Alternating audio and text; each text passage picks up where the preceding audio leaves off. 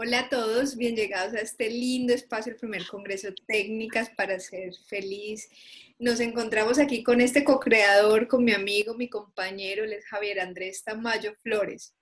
Él, bueno, como les vengo diciendo, está aquí para este maravilloso espacio y me encanta tenerlo. Él es ingeniero humano, es coach, facilitador y terapeuta de las cinco inteligencias, es administrador de empresas, tiene un MBA de máster en administración de, empresas en la Universidad Javeriana de Cali. También es asesor y consultor empresarial a nivel también individual, lo hace en el campo organizacional. Tiene títulos eh, para nosotros, bueno, cantidad de información para compartir con nosotros y aquí el título para esta gran conferencia es Conócete y construye mejores relaciones. Así que, hola Javi, ¿cómo te encuentras? Hola Susi, no, pues muy feliz, feliz de este, de este proyecto tan hermoso que, que, juntos hemos creado, pero que en la medida de que ha venido pasando el tiempo, hemos, hemos sido bendecidos con muchas personas que están aportando eh, una información muy, muy valiosa y han aportado sus conocimientos para poder transmitir todo esto que queremos con este Congreso virtual, que más y más personas sean impactadas con la información y con la con las técnicas que hemos logrado verificar en nuestra vida. Entonces, muy honrado y muy bendecido de poder ser tu compañero y de poder ser co-creador de, de, técnicas para ser feliz. Y bueno, feliz de, de poder tener mi espacio también para aportar mis conocimientos.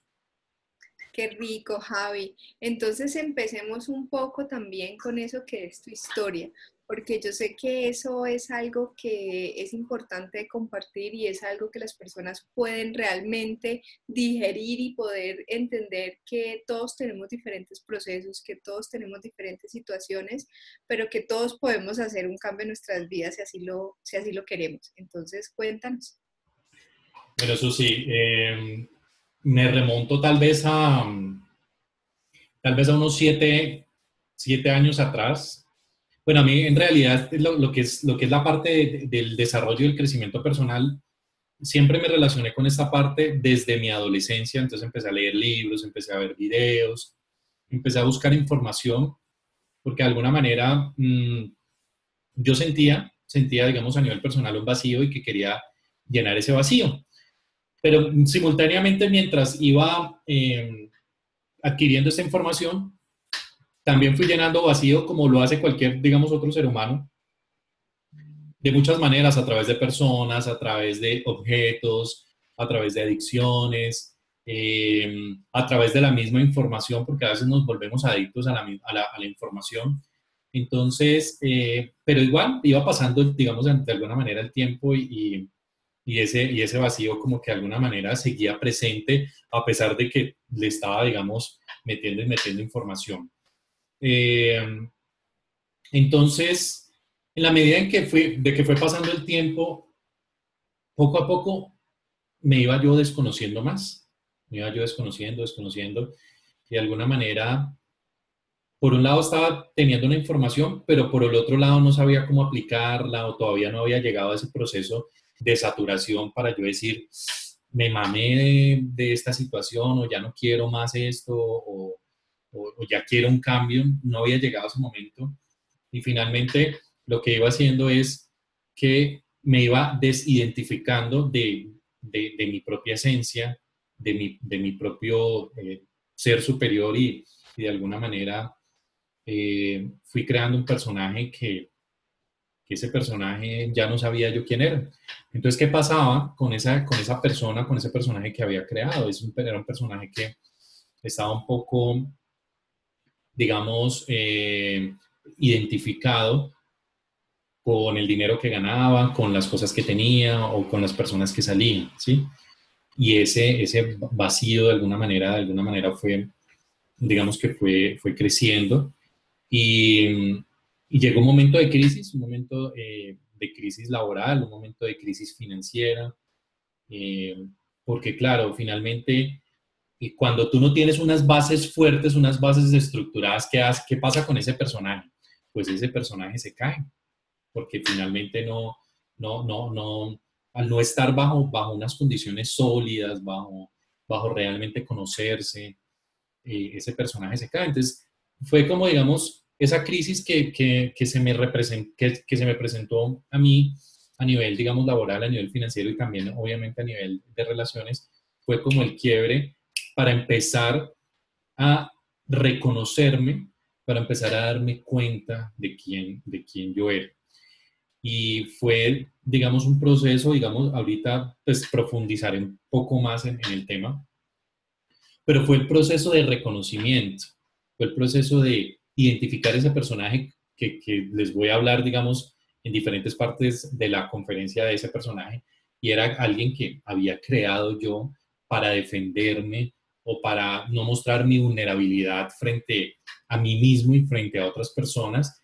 Y, y, ese personaje era el que me mantenía seguro, el que de alguna manera eh, el que hablaba por mí, el que me representaba a mí, ¿sí? Era como esa máscara. Y bueno, muchas, la mayoría de los seres humanos vamos creando esos personajes desde, desde que éramos pequeños para de alguna manera protegernos frente a lo que sentimos, frente a la vulnerabilidad que sentimos en el exterior. Eh, empecé a identificar ese personaje, empecé a trabajar la parte del desarrollo humano, empecé a hacer entrenamientos, eh, cuando, digamos, empecé a colocar en práctica muchas, muchas de las cosas que venía aprendiendo, empezaba a mirar y a decir, uy, tenaz. Y empecé a mirar cosas que no me gustaban. Y eso es muchas veces lo que pasa, digamos, en el campo del desarrollo humano, cuando uno está explorándose, cuando está en esa, en esa tarea que la tarea, es más, la tarea más difícil que tiene el ser humano es conocerse a sí mismo. Entonces, cuando yo estaba en esa tarea de conocerme a mí mismo, yo decía, uy, pero esto no me gusta, esto no me está gustando. Y habían una cantidad de cosas y una cantidad de temores. Y lo que hacía el personaje que había creado con esa barrera era que a él, entre comillas, no le afectaban esas cosas y esos temores. O había creado, digamos, esa barrera para olvidarme y para dejar a un lado eso que no me gustaba de mí. Y entonces cuando yo empecé como un poco a, escarbar y un poco a derrumbar y a quitarme esas máscaras, eh, empecé a identificar y a ver cosas que, que me dolían, cosas que, que me desagradaban. Y, y, en, ese, y en, ese, en, en, esos momentos pues, hubo épocas de, de, de, tristeza, hubo épocas de depresión, porque finalmente yo decía, bueno, eh, eh, esta, este no soy yo, pero, pero desidentificarme de ese personaje no fue nada sencillo. Entonces empecé, empecé a, a, revisar mi historia, empecé a revisar mis patrones, empecé a revisar eh, las cosas que me dolían, empecé a revisar las cosas a las, cuales le huía y ¿qué hice? Colocarle frente y mirar frente a frente así me doliera. Inclusive a través de procesos de acompañamiento psicoterapéutico, empecé a mirar eso que no me gustaba de mí. En momentos de soledad, en momentos de meditación, empecé a relacionarme con ese, con ese otro ser que de alguna manera rechazaba. Y empecé a integrarme en uno solo tanto lo que no me gustaba como lo que, lo que me gustaba. Porque ese, o sea, muchas veces el ser humano vive en una dualidad, pero somos las dos cosas y es volver a integración en una sola. No puedo decir que en estos momentos ya me haya integrado de una manera total, pero puedo decir que cada vez sigo en ese proceso.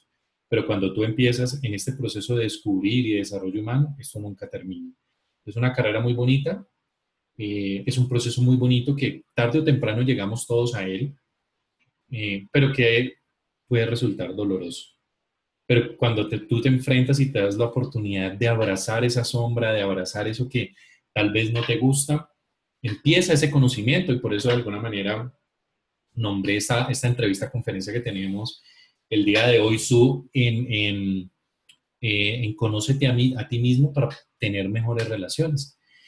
Y, digamos que durante todo ese tiempo tuve relaciones muy buenas, en general relaciones, pues digamos que cualquier tipo de relaciones con amigos, con no, pues con parejas, pero, pero algunas no entendía qué estaba pasando, no entendía qué, qué sucedía. Algunas relaciones eran buenas, otras yo estaba mm, pidiendo cosas de esas relaciones, en otras em, no me sentía tan a gusto y yo decía, pero ¿qué está pasando? y finalmente era ese centro, ese centro, ese interior mío que de alguna manera estaba jalonando ese tipo de relaciones. Y bueno, me metí en la parte del desarrollo personal, he hecho unos trabajos muy interesantes, me faltarán muchísimos por, por hacer, Y, bueno, eso es un poco, un poco de, mi historia. creé ese personaje para defenderme del exterior.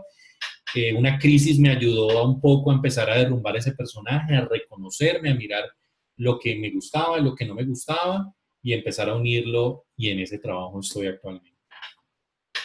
Súper, Javi. Sí, acabas de decir algo que, es vital y fundamental, que muchos lo tengan muy en cuenta, y es ese punto de saturación o crisis, como tú lo estás llamando.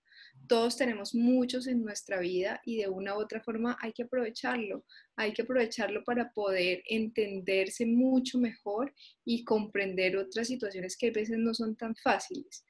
¿Qué no es tan fácil? Por ejemplo, Cuéntanos, Javi, ¿qué es lo que cuando a mí me molesta, yo cuando siento que me molestan cosas de las demás personas, ¿qué, a qué se refiere esa molestia eh, dentro de sí frente a lo que los demás hacen?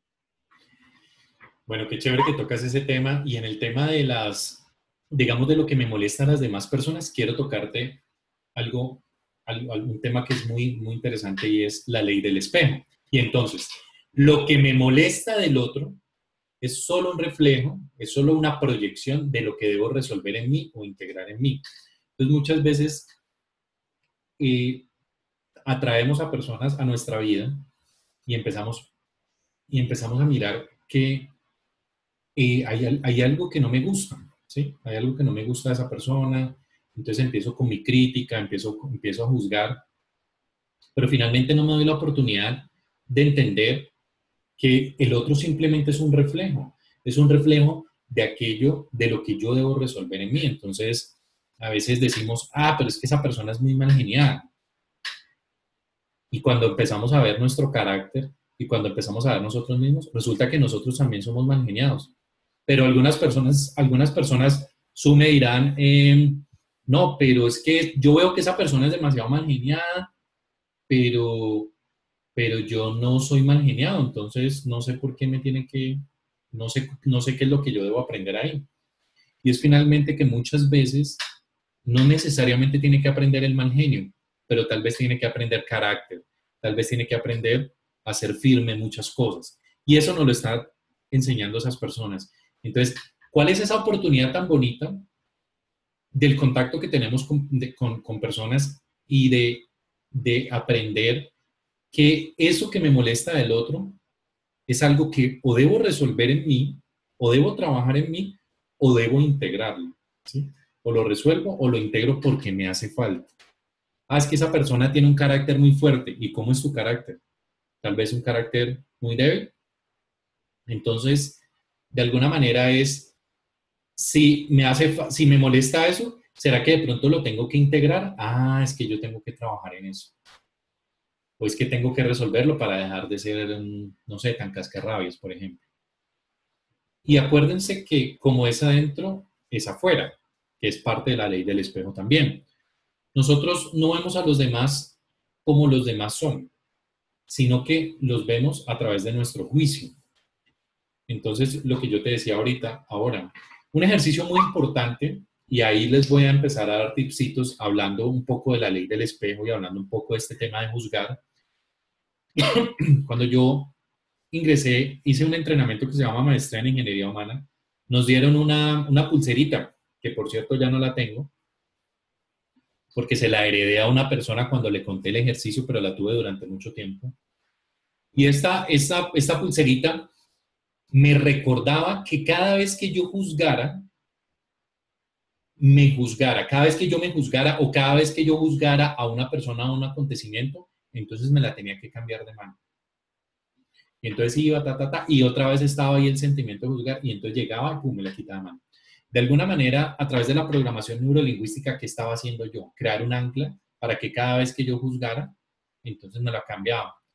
Y el hacer, el hacer este movimiento, que ya no era tan involuntario, sino voluntario, me hizo reconocer. Me hizo reconocer que a veces juzgamos a través del juicio a veces estamos diciendo esta persona, tal cosa, esta persona, lo otro, pero no estamos mirando hacia nosotros. Siempre, como, dice, eh, como dicen muchos autores o como dicen muchos consultores, y es que estamos señalando, pero mira cómo está el dedo. Uno está hacia afuera, pero este está hacia, hacia adentro. Entonces estamos señalando a los otros eh, sin, estamos señalando a los otros, pero no nos miramos a nosotros mismos. De alguna manera, cada uno de nosotros lleva una carga y a veces entramos a juzgar sin entender qué pasa con eso. Y muchas veces lo hacemos desde el seno de nuestro hogar. A veces, por ejemplo, vámonos al tema de los padres. ¿Cuántas veces juzgamos a nuestros padres por X o Y motivo? No me da el amor como yo quiero, no me da lo que yo quiero, no me da esto, no me da lo otro, porque me trata así. Sin justificar un comportamiento que sea, sin justificar un comportamiento no adecuado del padre o la madre que sea. Hay que también entender qué pasó en la historia de esas personas, por qué se comportan así. Y cuando llegamos a colocarnos en el lugar, en el zapato de otras personas, es donde podemos empezar a entender esta ley del espejo que el otro simplemente me está reflejando o lo que debo mejorar o lo que debo integrar en mí. Y que en la mayoría de las veces lo que juzgo en el otro es lo que juzgo en, en, mí mismo. Súper, Javi. ¿Y qué sucede cuando queremos, porque me incluyo porque igual esto es, nos pasa a todos muchas veces, y es cuando queremos que el otro o las circunstancias sean como nosotros queremos. Es decir, cuando tenemos ese pensamiento de esto no debería ser así o esto sí debería ser así. ¿Qué, sucede con eso? ¿Qué tan posible es que todas las personas obtengan que las otras personas sean tal cual como quieren o que las circunstancias sean como yo quiero?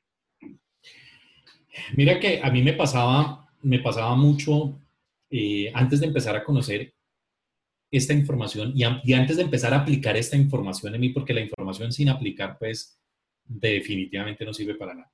Entonces, ¿qué pasaba? Pasaban circunstancias o cosas donde yo decía, pero ¿por qué? ¿Por qué me está pasando esto? Porque yo quisiera que las cosas fueran de una manera diferente. Además, yo hice todo lo posible para que esto fuera así como yo quiero que sea. Eso con respecto a las circunstancias. Y con respecto al otro, a otra persona, por ejemplo, una relación de pareja, por ejemplo, una amistad, eh, por ejemplo, eh, digamos, una relación con algún tipo, con algún familiar, eh, nosotros, era, era siempre como intentar cambiar a las personas, ¿sí? Esa, que yo quería que esa persona fuera como, como yo quería que fuera, o por lo menos, o por lo menos que su comportamiento de alguna manera no me lastimara, ¿sí?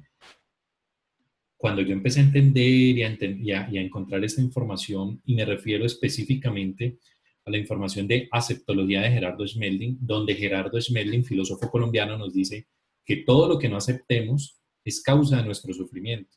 Y en realidad es eso. Y cuando yo me refiero a aceptar, es muy diferente a ser conformista. Pero entonces, ¿qué pasa? Van a pasar, las situaciones son neutras. El fallecimiento de un familiar, eh, el despido de un trabajo, eh, la quiebra, todas esas situaciones son neutras, ¿sí? Pero si, si yo no acepto esa situación, no voy a poder transformarla, ¿sí? Si yo no acepto que ocurrió esa quiebra, eh, que se terminó esa relación, que falleció esta persona, yo siempre voy a querer cambiar y que las cosas sean diferentes. Y eso es, eso es ilógico, eso, eso no sucede. Ese tipo de cosas no suceden. Entonces, cuando yo estoy detrás de que las cosas cambien o que las personas cambien, pues realmente lo que estoy haciendo es meterme un cuento en la cabeza que no va a pasar. Ahora, querer cambiar al otro como yo quiero que eso sea es lo más egoísta. Estamos hablando de relaciones. Pero cuando yo quiero cambiar a la, otra persona, independientemente de su comportamiento, eh, es lo más egoísta que vaya a ser. Nosotros debemos querer y amar a todas las personas tal cual como son. Eso no quiere decir que si, es, que si el comportamiento de ese ser humano de esa persona eh, puede parecer reprochable hacia la sociedad o hacia mí mismo, yo deba aceptar su comportamiento o deba aceptar de alguna manera que vaya a pasar por encima de, mí o de mis valores o de mi ser humano, ¿sí? Pero yo simplemente, si esa persona es reprochable para mí o para el resto de la sociedad, yo lo acepto tal como es, porque no sé no sé su historia, no sé por qué es así, pero lo acepto. ¿Sí? No comparto muchas cosas, pero lo acepto. Y esa persona sigue su camino y yo sigo mi camino. Y ahí quiero citar una película que se llama, una, una película clásica que se llama La Naranja Mecánica de Stanley Kubrick. Es, una, es un gran clásico y nos habla, nos muestra un personaje que se llama Alex. Y este personaje, Alex, tiene un comportamiento para el resto de la sociedad, para, para el mundo entero, un comportamiento de alguna manera reprochable, reprochable para la sociedad, reprochable para el gobierno. Mantenían haciendo robos, eh, algunas violaciones, asesinatos. Entonces a este personaje llega y lo captura el gobierno y lo mete en un programa donde lo quiere cambiar. Entonces el, tipo está en la cárcel y le proponen, mire, hay un programa experimental donde, em, donde lo podemos cambiar. Si usted se somete a ese programa, usted va a quedar libre pronto.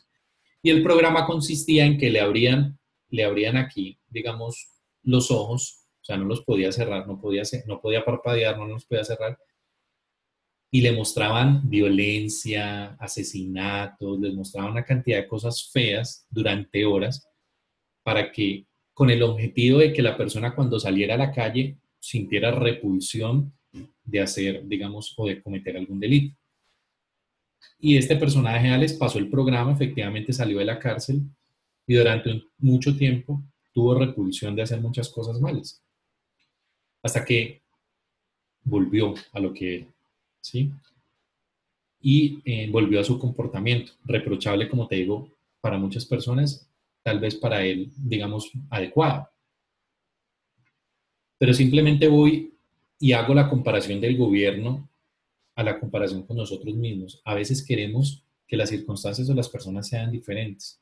Y una persona, en este caso Alex, solamente cambia porque él decida cambiarlo, porque él decida cambiar no va a cambiar porque nosotros queremos que cambie, ¿sí? O porque nosotros queremos que sea mejor.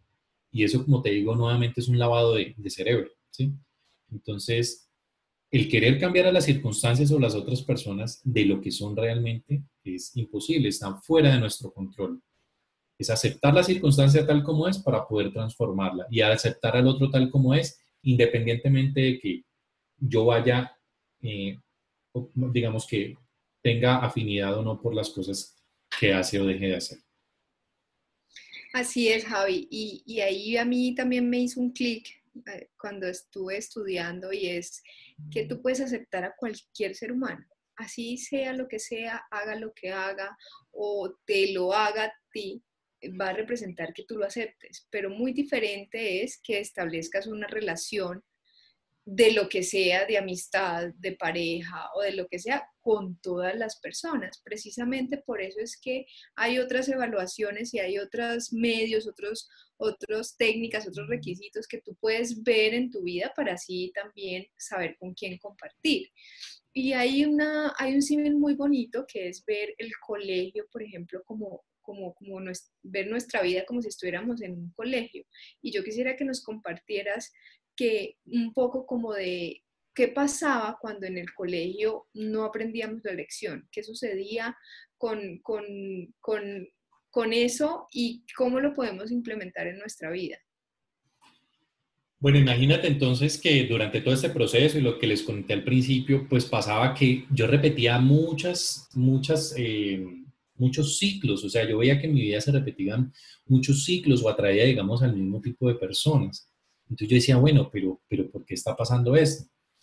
Hasta que mm, me llegó también información de Gerardo Schmedlin, de Escuela de Magia del Amor, y, em, y, em, y empecé a comprender que esos ciclos se repetían o que esas personas se repetían o que ese estilo de pensamiento o patrones se repetían era simplemente porque yo no aprendía. Entonces, de esa, por, esa misma, por esa misma situación, ¿qué pasaba? Se estaban repitiendo, se estaban repitiendo. Y ahora, como tú lo decías, claro, cuando estamos en la escuela, es como, por ejemplo, cuando estamos en la clase de matemáticas y nos están enseñando fracciones. ¿Qué pasa entonces si yo no aprendo fracciones? Pues, pues que me toca repetir, ¿cierto? Entonces, de alguna manera, estaba pasando eso con mi vida, que se repetían algunas cosas, pero el tema era que yo no estaba aprendiendo. Entonces, eh, la vida es una escuela y la vida nos coloca una serie de maestros. ¿sí? Nosotros, nuestra energía atrae una serie de personas de las cuales nos hacemos correspondientes para aprender. Nos hacemos correspondientes con situaciones para aprender. ¿Para qué? Para chulear esa lección. Entonces, en el momento en que yo aprendo y en el momento en que me deja de molestar una situación o en el momento en que me deja de molestar algún comportamiento de una persona, en ese momento yo puedo decir, está chuleado. Ah, es difícil. Sí, claro, es difícil. Y por eso debemos aplicar el término que hablábamos ahorita y es el término de la aceptología. Yo te amo, te comprendo, te acepto tal cual como eres, independiente de que tu comportamiento sea reprochable o no sea reprochable, pero te acepto tal como eres. Y al yo aceptar y empezar a comprender que a través de la aceptación puedo empezar a hacer transformaciones, puedo también empezar a chulear algunas cosas que me han molestado durante toda mi vida. Y entonces, cuando yo chuleo, cuando yo paso esa lección, ¿qué pasa? Pues subo de grado, ¿sí? Y finalmente las lecciones van a seguir durante toda la vida pero esas lecciones nos van a dejar de, nos van a dejar de doler tanto, van a dejar de ser esas pruebas tan duras que teníamos en la vida. ¿Por qué? Porque cada vez que damos un pasito y cada vez que subimos en ese escalón del aprendizaje de la vida, estamos llenándonos de mayor sabiduría y de mayor conocimiento. Y ya enfrentamos nuestras situaciones con mayores herramientas. Si yo les colocara un ejemplo y les preguntara, ¿cómo estaban ustedes un año atrás? a, diferencia de cómo están este, en, este año. Estaban con unas herramientas diferentes, pero esas herramientas que construyeron durante este año los hicieron llegar a este punto. Pero si nos vamos dos años atrás, es lo mismo. Hemos, cada vez que pasamos, así a veces pensemos que damos un paso hacia atrás, lo que estamos haciendo es dar un paso hacia adelante. Entonces, eh, es importante comprender esto que llamamos vida y que la vida simplemente es una escuela y que vinimos a aprender a ser felices y que en la medida en que rechacemos las circunstancias o las personas o lo que estamos viviendo, esa manera, de esa misma manera, se incrementa la, infelicidad, la en nosotros. Entonces, de esa, de esa manera y haciendo la, analogía, es, es como la escuela, la, la vida termina siendo una escuela para nosotros. Súper, Javi. ¿Y cómo le explicamos un poquito a las personas cómo se hacen o por qué se hacen correspondientes con las relaciones que tienen?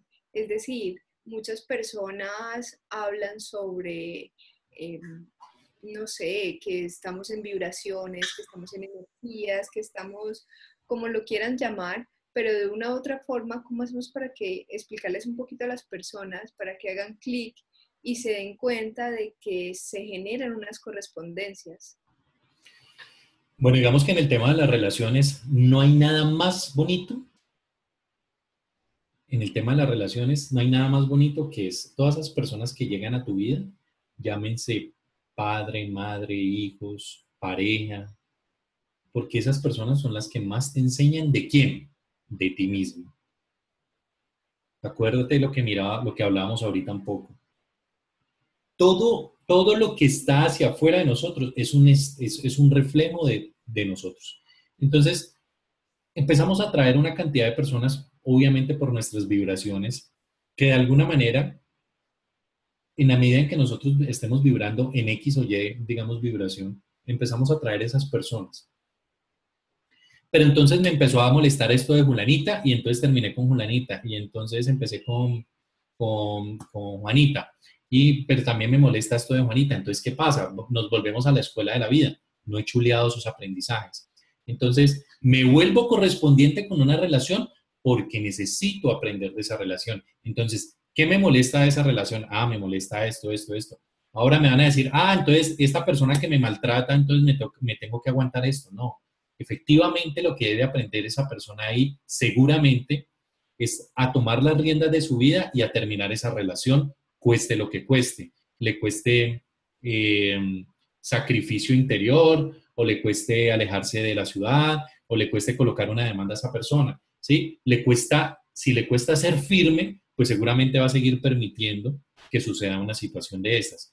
Pues en la medida en que yo me hago correspondiente con, con relaciones y que muchas veces no son satisfactorias, únicamente me están mostrando lo que yo debo sanar en mí o lo que yo debo integrar en mí, ¿sí? me está mostrando qué debo aprender. Y vuelvo ahorita nuevamente a la escuela de la vida. Entonces me pregunto, bueno, entonces yo qué es, lo que, qué lo que vine a aprender con esta persona. Y me hago ese tipo de reflexiones y listo, trato de chulearlas. Todas esas cosas que, que de alguna manera se manifiestan en el cuerpo, como rabias, como ira, como decepción, como tristeza, y que muchas, la mayoría de las veces vienen acompañados de lo que llamamos una decepción, ¿sí? Porque a veces nos sentimos decepcionados de otra persona, es que este no me dio esto, es que este no me dio esto, es que este no me hizo esto. Las personas no están ni para darnos, ni para hacernos, ni para nada. Las personas simplemente vienen a nosotros como un reflejo de lo que nosotros debemos sanar, de lo que nosotros debemos integrar en nosotros mismos. Entonces, eh, nos hacemos correspondientes con personas que están vibrando en energías, eh, digamos, similares a nosotros, que de alguna manera también necesitan sanar, porque no solo esa persona te enseña a ti, tú eres un, perdón, tú eres un maestro también para esa persona. Entonces, lo más importante es preguntarte, ¿qué debo aprender de esta situación? ¿Qué sucede, Javi, entonces con aquello que las personas pueden llamar acerca de lo bueno y lo malo? Generalmente estamos, ahorita hablabas un poco sobre la dualidad, sobre eh, el proceso de llegar a la integración, al equilibrio, al punto medio.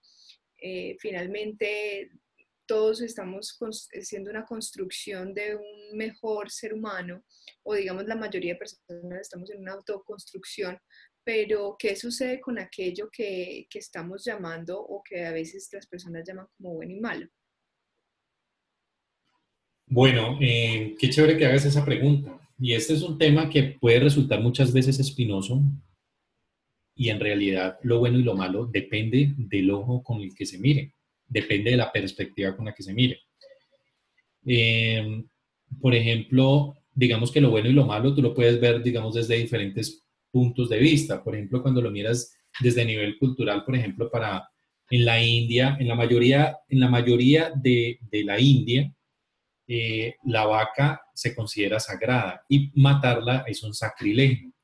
Pero, por ejemplo, eh, digamos, en Colombia, hablemos específicamente de Colombia, cuando se mata una vaca o, la carne de la vaca, ¿qué implica para nosotros? Implica eh, fiesta, implica asado, implica comida.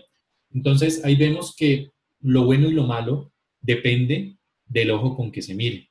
No estamos justificando mm, comportamientos reprochables como, por ejemplo, el de un asesino o de un violador, pero por eso sin justificar esos comportamientos, debemos tal vez hacernos una pregunta de por qué se generó ese comportamiento. Finalmente, porque tú lo critiques, ese comportamiento, o porque tú rechaces ese comportamiento, tú lo puedes criticar y lo puedes rechazar, pero eso no va a cambiar porque sí, ¿sí?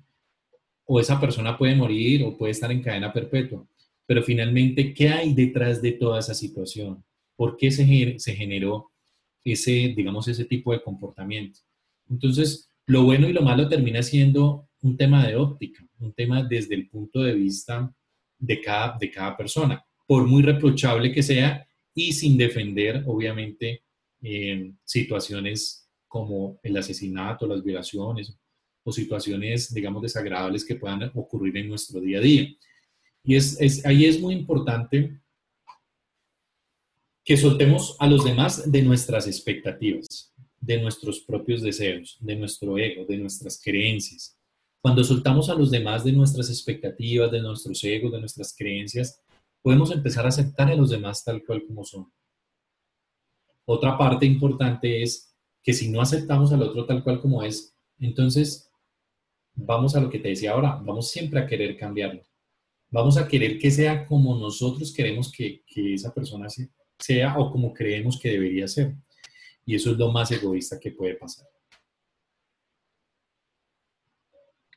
Así es, Javi. Cuéntanos un poco cómo entonces es que logras mantener una relación contigo, cómo, cómo llega uno al, al, al punto donde se da cuenta que la relación con uno mismo es la relación pues que va a desarrollar toda la vida, que es la base de todas y que, que al final es el reflejo de muchas cosas. ¿Cómo, ¿Cómo es esa relación contigo mismo? Mira, muchas veces, y esto nos lo enseña, la industria del desarrollo personal y el crecimiento personal siempre nos está, digamos, de alguna manera mm, invitando a que miremos hacia adentro. Y mm, a veces, o la mayoría de las veces, nos cuesta mirar hacia adentro. Entonces, em, y a mí me pasó de alguna manera, o sea, eh, de pronto tenía unas relaciones satisfactorias, otras no tanto, ¿vale? Pero como yo les decía ahorita, el reflejo de lo que yo estoy creando tanto en relaciones como en general es solamente un reflejo de mi interior. Entonces, ¿qué era lo que yo tenía que solucionar? ¿Realmente tenía que ir a solucionar algo afuera? ¿Realmente tenía que ir a solucionar las demás personas? ¿Realmente tenía que ir a cambiar a otras personas? No.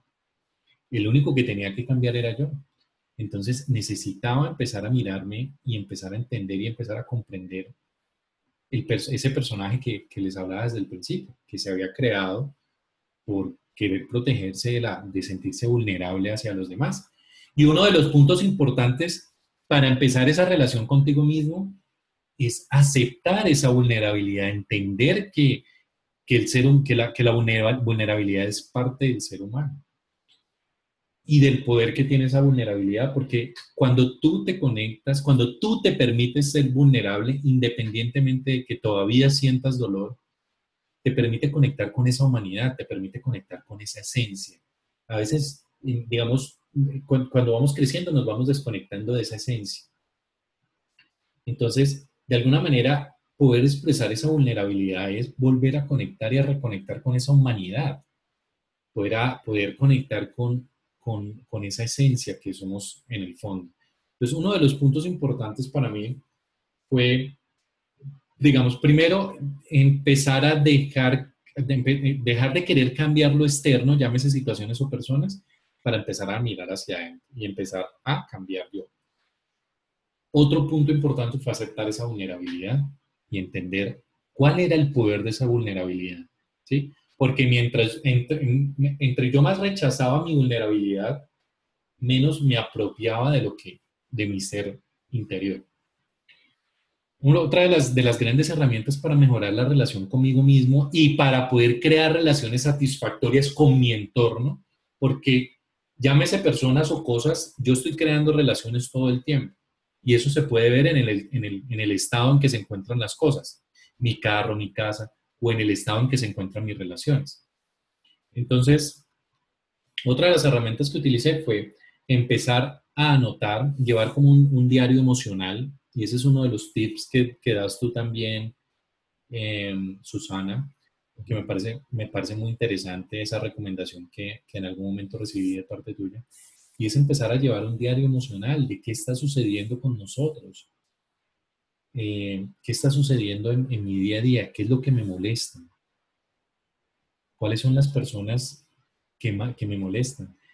¿Qué, ¿Qué, pensamientos se generan? ¿Cuál es, ¿Cuál es esa emoción que me está llevando a repetir los mismos ciclos, a repetir los mismos hábitos. Entonces empecé a identificar a través de ese diario, como un diario de emociones, que lo llevaba todos los días en la noche o cuando me acordaba en las mañanas. Y lo empecé a llevar muy juicioso y a identificar patrones, a identificar adicciones, empecé a identificar comportamientos, empecé a identificar círculos en los cuales me sentía pues que de ahí no salían y esa fue una de las herramientas que más me sirvió. ¿Para qué? Para empezar a relacionarme conmigo, conmigo mismo. Y en esa misma relación y en ese mismo encontrar que yo no tenía que cambiar nada fuera, sino que el que tenía que cambiar era yo, empecé a generar transformaciones alrededor mío. Así es, Javi. Sí, eh, al final también todo esto hace parte de esas informaciones y esos tipsitos, todas estas técnicas, pues están ahí brindadas para que las personas se decidan si las pueden aplicar o no, si las quieren aplicar o no, y tomen la decisión de para qué les sirve y cómo les sirve. O sea, es un experimento y eso es como lo que, a lo que siempre le apuntalamos, ¿no? A ese pruébalo para ver cómo te va, para ver qué sientes, cómo te autodescubres, qué pasa. Y ah, en ese orden de ideas también quisiera, Javi, que nos contaras un poco por qué se crean algunas situaciones, eh, por llamarlas de una forma desagradables, con la, en las relaciones. O sea, ¿por qué es que pasa, por, qué es que pasamos por ese punto?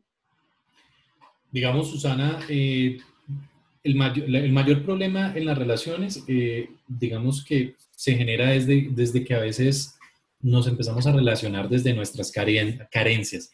Si bien es cierto que el ser humano mm, siempre va a estar en completo conocimiento y de alguna manera puede sentir carencias, de pronto unas no tan fuertes que otras, a veces nos relacionamos desde nuestras carencias más fuertes y se relaciona la persona A con la persona B desde sus carencias y entonces no se relacionan realmente desde el amor y desde lo que pueden entregar el uno por el otro en su aceptación, en su respeto, en su comprensión, sino desde su parte egoica, desde su miedo. Ahorita vamos a hablar un poco de los miedos.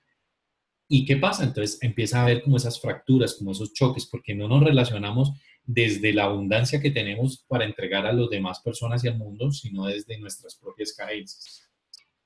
Y otra parte, otra, otro punto importante de por qué fallan las relaciones y es lo que hablábamos ahorita, que a veces queremos cambiar al otro, queremos que el otro sea como nosotros queremos o como nosotros creemos que debería ser esa persona. Y cuando nos damos cuenta de que esa persona simplemente eh, es y, y, no va a cambiar, entonces empezamos a sufrir. Entonces empiezan esos problemas en las relaciones y muchas veces si son relaciones de pareja o cualquier tipo de relación, lo que empiezan es a escaparse y a huir. Digamos que los problemas en las relaciones se generan de lo que te, de lo que te hablaba ahorita, a veces nos relacionamos desde las carencias. Y cuando hablas desde las carencias es desde el miedo. Entonces, ¿miedo a qué? A la supervivencia. Entonces, a veces a toda costa queremos, eh, queremos, pues obviamente, sobrevivir, ¿sí? Y sentimos que con esa persona no se pueden dar esos patrones, o por ejemplo, que si yo no estoy con esa persona, entonces eh, me voy a morir, ¿sí? O no voy a poder vivir con esa situación. Entonces se empieza a generar un miedo, que empieza a generar problemas en las relaciones. Desde el abandono, digamos que el ser humano desde niño eh, muchas veces siente en una etapa la parte del abandono. Entonces, lo que está buscando muchas veces en el, otro es como esa protección, ¿sí? no un amor verdadero, sino como que vengan a, a, protegerlo. Otro de los miedos está, digamos, reflejado en la parte de enfrentar. Y es que a veces muchas personas prefieren callar y aguantarse muchas situaciones, por ejemplo, infidelidades, violencia doméstica. ¿Por qué? Porque les da miedo a enfrentar, les da miedo a decir las cosas claramente. Y ese es uno de los grandes problemas que se presentan en las relaciones. Otro problema de las relaciones, y lo hablábamos ahorita un poco, y es el tema de juzgar. Estamos juzgando al otro. Es que este tal cosa, es que este tal otra, es que esto debería ser así, es que esto tal cosa. Y empezamos a juzgar y a llenarnos de una cantidad de argumentos sin colocarnos en el zapato de la otra persona o sin mirarnos a nosotros mismos. Y otro de los problemas que tiene que ver con las relaciones y con la parte del miedo es siempre querer tener la razón. Entonces, estar en una discusión, en una situación, y es siempre querer tener la razón sobre cualquier cosa, ¿sí? Y eso genera obviamente choques y enfrentamientos. Muchas gracias, Javi, por tu explicación y quisiera hacerte la última preguntita o los últimos tips. Ya nos has dado muchos, ya nos has compartido esas técnicas que te han servido a ti, pero no sé si tiene alguno que te haga falta que nos puedas compartir para conocernos y poder desarrollar unas mejores relaciones. Claro que sí. Digamos que dentro de los tips para desarrollar mejores relaciones, eh, bueno, obviamente conocernos a nosotros mismos, hacer ese trabajo de conocernos a nosotros mismos, porque recuerden que la, la, relación más duradera que vamos a tener es la relación con nosotros mismos. Es la relación que va a durar toda la vida. Entonces, en la medida en que yo mejor me relaciono conmigo, me puedo relacionar mejor con las demás personas. Eh, y dentro de los tips tenemos entonces aceptación. Acepto al otro y a las circunstancias tal cual como sean. No quiere decir aceptar, no es lo mismo aceptar que conformarse.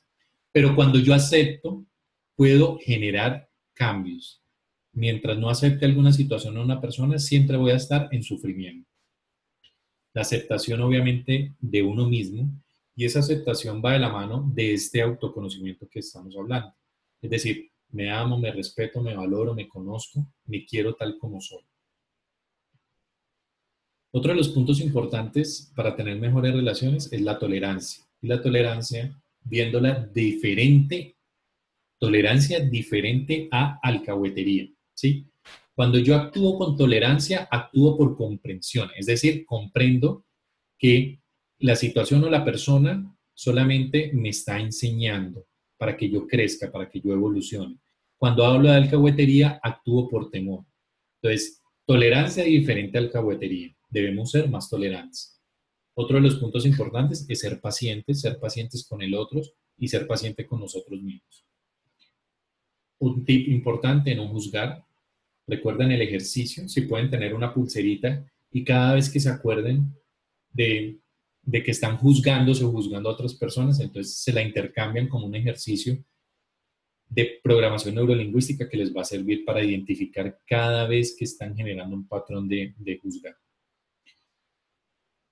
Perdonar, perdonar a otras personas y perdonarte por, digamos, por algún error que hayas cometido es importante para pasar, digamos, la página y seguir adelante.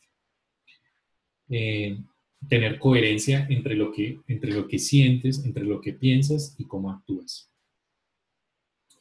Otra parte importante es aprender a ser negociante en nuestras relaciones, que es ser muy diferente a ser ventajoso aprender a ser negociante donde una relación sea gane-gane.